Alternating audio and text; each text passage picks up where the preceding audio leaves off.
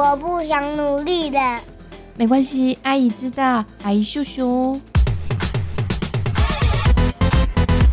啪啪走，阿姨，让我们躺平也能壮游人生。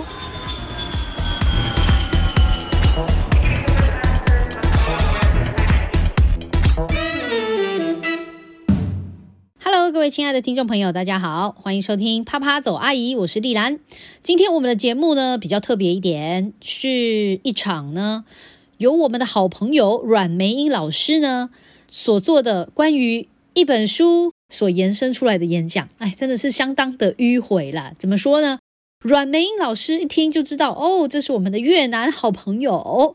那梅英呢，也是我们在教育广播电台幸福联合国的主持搭档啦。在去年的时候呢，我们跟几位东南亚的朋友一起出版了一本书，叫做《有故事的邮票：东南亚的传说与美食》。关键字是什么嘞？第一个邮票，第二个传说，第三个美食，对，都在书的名字上面了。也就是说呢，我们透过去收集以及去挑选出东南亚几个国家，包含越南、泰国、缅甸。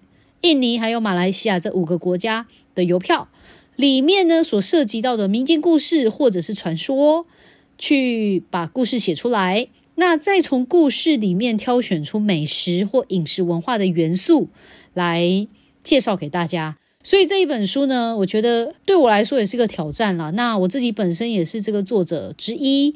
那今天的节目呢，是以越南的故事为主。那在去年的时候呢，也邀请了梅英老师到清华大学做了一场故事的分享。那今天呢，我们的 podcast 呢，就是以这个当天的演讲为主。听演讲，大家有些时候会觉得啊，这个好无聊啊，等等的，对不对？可是呢，梅英老师的演讲非常有趣，他是以这个互动式的方式，怎么说？他设计了一些问答题。那首先呢，因为我们面对的观众在台湾的。社会嘛，有时候对越南有些不是很了解，所以呢，就从一些简单的尝试题目开始。那我们就一起来听听看喽。那你也可以准备作答，看看你能不能跟我们当天的小朋友们一样，哇，答对的这个比重都很高哦。那第一个，越南的面积是多少平方公里？我们有三个答案：A 是三十二万，B 就三十三万，C 是三万六。来，答案是，答案是 B。哇，大家好天才哦！老师在很多所大学跟高中，各位姐姐哥哥都没有答出来哎，真的。好，大家就马上答出来，怎么那么厉害？那三三十二万呢？是哪个国家？是哪个国家？大家知道吗？是今天我们我们会拿到那个国家的高点。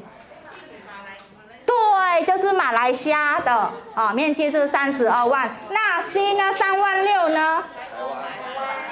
啊，台湾哈，台湾。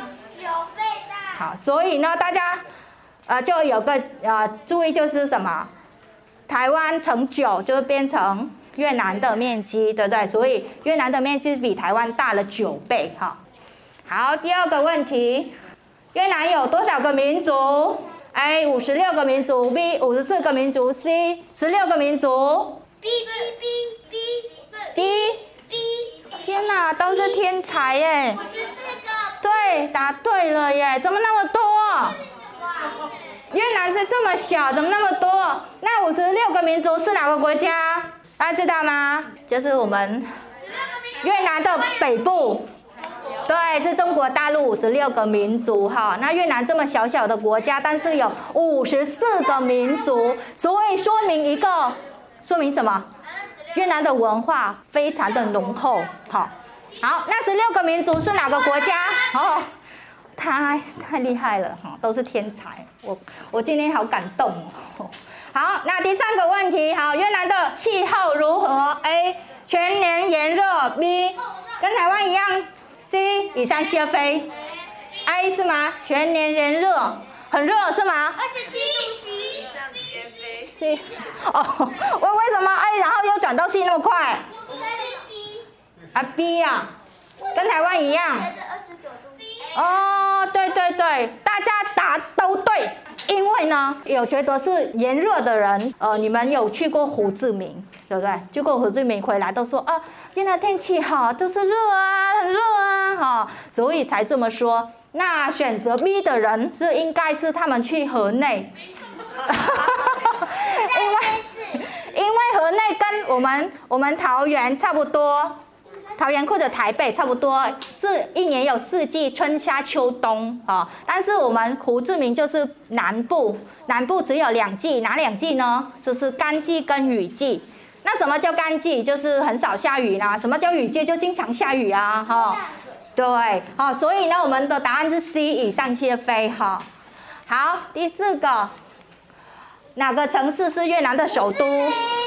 好，胡志明，哎，胡志明，V 河内。新兴港，所以胡志明，为什么？为什么？没有为什么，就是这样。哦，对，胡志明，他的名字就是越南的国父啊，他的本名叫阮爱国啊，是胡志明也是他的名字。好，为什么？可是呢？可是大家知道吗？我们胡志明是以前他的名字叫西贡哎。然后后来才换成胡志明市，然后跟大家分享哈。越南的首都是 B 河内，河内才是越南的首都，也是我的家乡哈。那胡志明为什么有很多人说胡志明？而是越南的首都，其实也很容易了解了，因为胡志明它是一个蛮大的城市，然后它它经济很发展，所以呢它先发展嘛，所以大家都以为是胡志明，但是其实是河内。那目前河内也正在发展得很快，大家有机会可以去胡志明，可以去河内。OK，好，那记得找我哈，我可帮我可以帮大家的导游。那去胡志明也也可以啦，因为我是。呃，我两边都居住。那岘港是哪里？岘港是我们的一个大城市，在中部。所以越南有三大城市：河内、岘港、胡志明。那岘港是一个旅游的城市，它也是一个蛮值得去旅行的一个城市。然后它有它有名，就是因为它有很多桥，很多桥。那那个桥很特别，有些桥它像盖成像成一条龙一样，可以喷火，可以喷水，对。然后有些桥它可以转三百六十度，对，很多桥。然后爱情桥哈很多啊，所以大家可以去香港，香港真的是一个很值得去旅行的一个地方，海啊海边非常的漂亮啊。然后城市很干净，然后它的食物也很好吃。好，大家注意哦，越南的首都是河内。好，谢谢。嘿，是的，有了基础的这些知识之后呢，梅颖老师呢就专注在于分享越南的美食。其实呢，这十几二十年来，我觉得越南文化在台湾的推广真的非常的成功。怎么说呢？当然就是有这些我们越南籍的新住民啊，姐姐们、妹妹们啊，大家一起大手牵小手啊，非常认真的在推广。大概二十年前哦，大家闻到鱼露的味道还觉得非常的臭。那现在哦，你只要问一下，哎，有没有吃过鱼露？要不要吃鱼露？大家都觉得哦，那个超好吃，那个好香，那怎么调的？哦，等等，大家就是我跟你讲，态度真的是超级不一样。所以为什么会有这样的不一样呢？其实这个不是从天而降的哦，这个真的是我们非常多、非常多的姐妹们花了非常多的时间跟心力，不断的不厌其烦的去跟主流社会沟通的结果。所以今天越南姐妹所做的努力，真的给我很大的启发。就说，哎，各位哦，如果有想要改变的事情，真的可以投注下去，把时间、心力投入下去。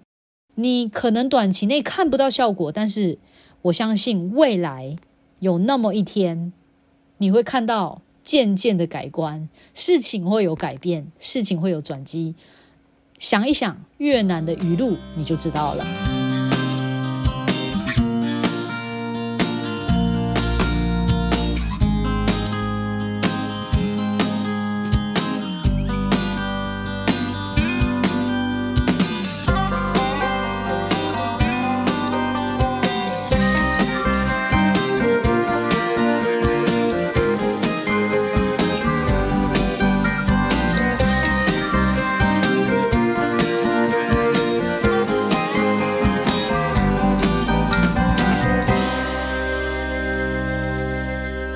接下来来听听看梅英老师怎么样来分享越南的美食呢？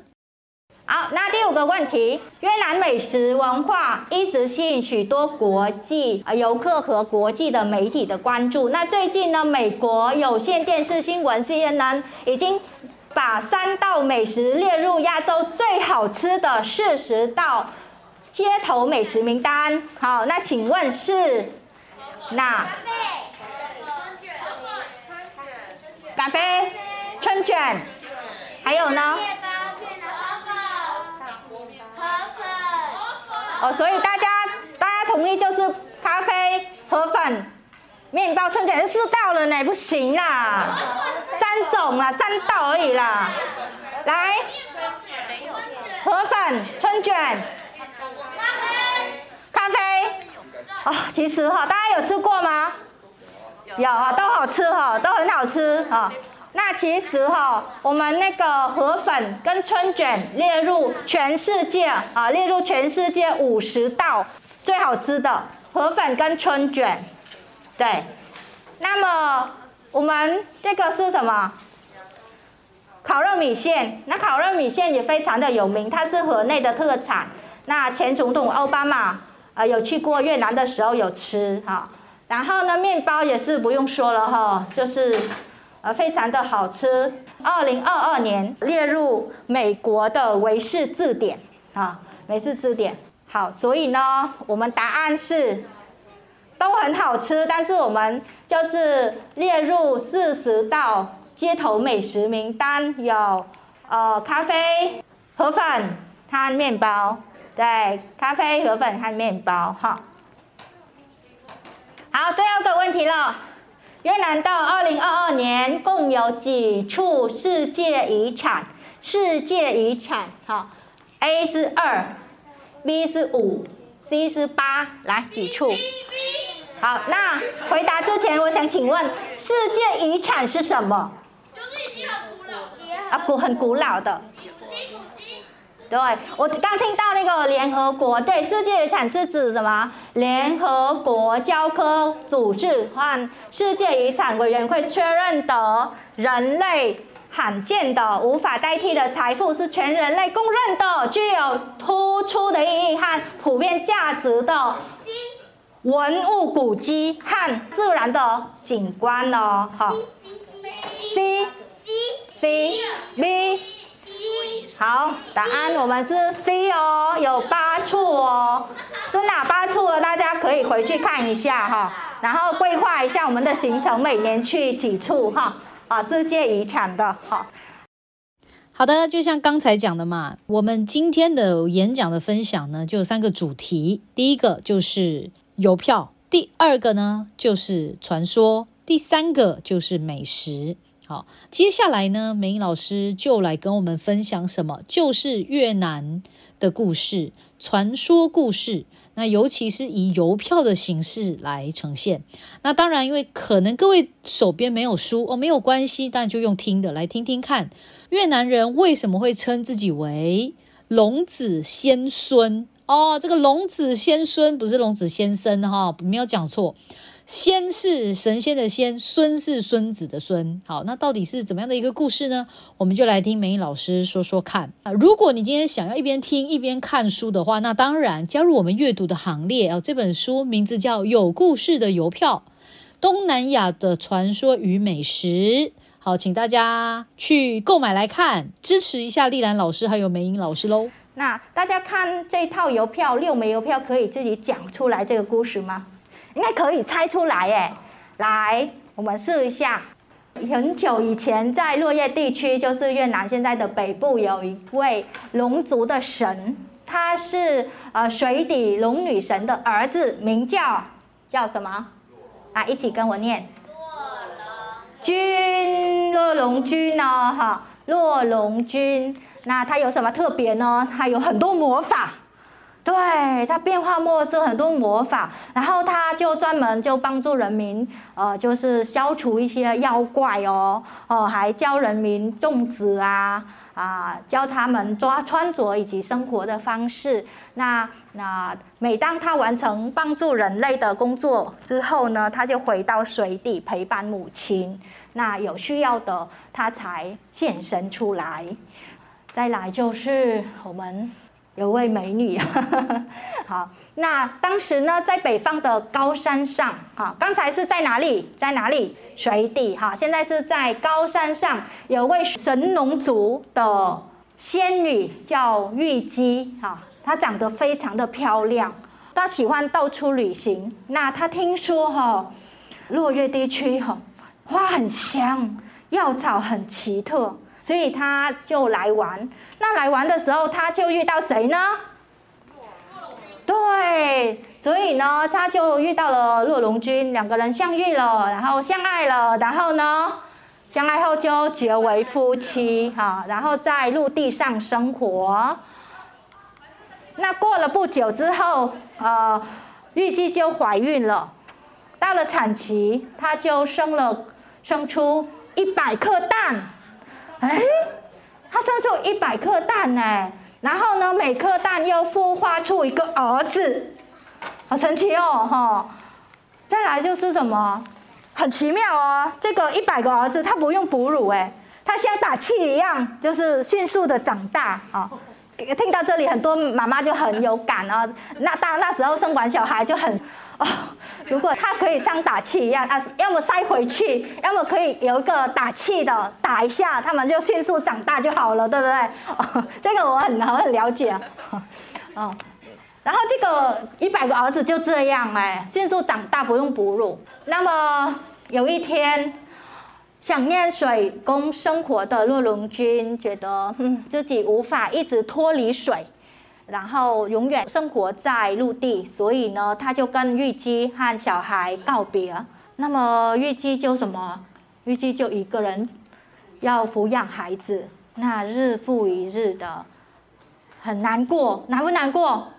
好难过，对啊他一个人要抚养孩子，哎，所以他就怎么样？他就呃叫陆龙君上岸来，就哀伤的说：“呃，你为什么离开我？”不跟我一起抚养孩子，那陆龙俊就说什么？我原本是水生的龙啊，你是高山的仙女。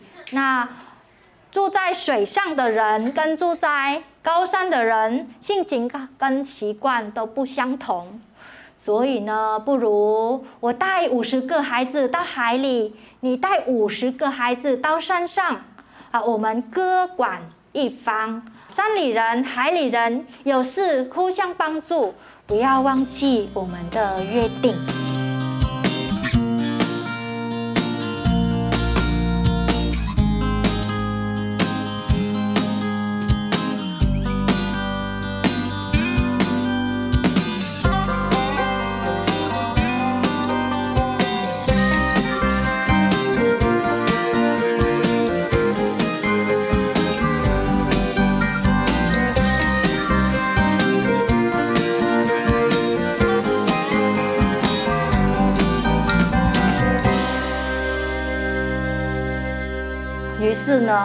要不要听话？预计预计要不要听话？要啊，对不对？老老公已经说了。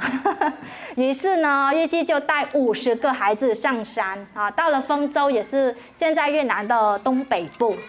再来就是骆龙军，就是什么？带五十个孩子到海里，公平哈，五十五十啊。那么骆龙军就指定长子为国王，国号是文郎国。好，那国王的儿子呢，就会叫官郎，女儿就叫媚娘。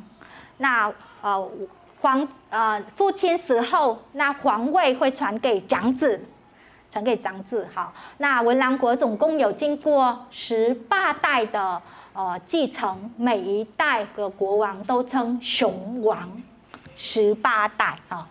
那所以呢，我们看看，由于啊陆龙君就是龙神。那玉姬就是仙女，又建立了越南历史第一个国家文郎国，啊，所以呢，从此越南人都自己认为是龙子仙孙，所以呢，我们才知道为什么越南人叫龙子仙孙喽。好，那听过了龙子仙孙的故事之后呢，我们的故事要继续发展下去。梅英老师呢，就要跟大家谈一个最重要的越南人的饮食文化特色，就是粽子。那我觉得，当然这也是越南人的吃东西方面一个很重视的一个部分。但是呢，也跟华人有关。为什么呢？因为华人也吃粽子嘛，那越南人也吃粽子嘛，只不过两个地方的人吃的粽子不一样。所以呢，当不一样的时候，就是大讲特讲的时候了。也许你知道越南人也吃粽子，但是你可能没有吃过越南的粽子，对不对？所以，我们先来了解一下越南人的粽子跟华人的有什么不一样，以及越南人为什么喜欢吃粽子。以及一定要吃粽子，粽子的那个意涵是什么？粽子什么时候吃的？吃了粽子之后会怎么样？等等等等的。那因为我呢，就跟梅英是很好的朋友，所以我常常都听梅英说。那以至于呢，其实我都好像觉得自己了解。诶，可是哦，我后来想一想，诶，我还没吃过越南的粽子嘞。那有机会真的要找来吃吃看。这个故事开始是这样的，等一下梅英老师也会说，也就是刚才不是说嘛，这个。王位要传给这个长子嘛，对不对？诶，但是后来中间发生了一些变化，后来人们也发现传给长子好像不一定是好的。诶，这是不是跟最近我们很流行的韩剧《财阀家的小儿子》很像？嗯，这个大家看了吗？诶，一定要去看，丽兰阿姨特别推荐《财阀家的小儿子》。好好的，让我们来一起听听看越南版的《财阀家的小儿子》啊，后来发生了什么事情？诶，谁来篡位啊？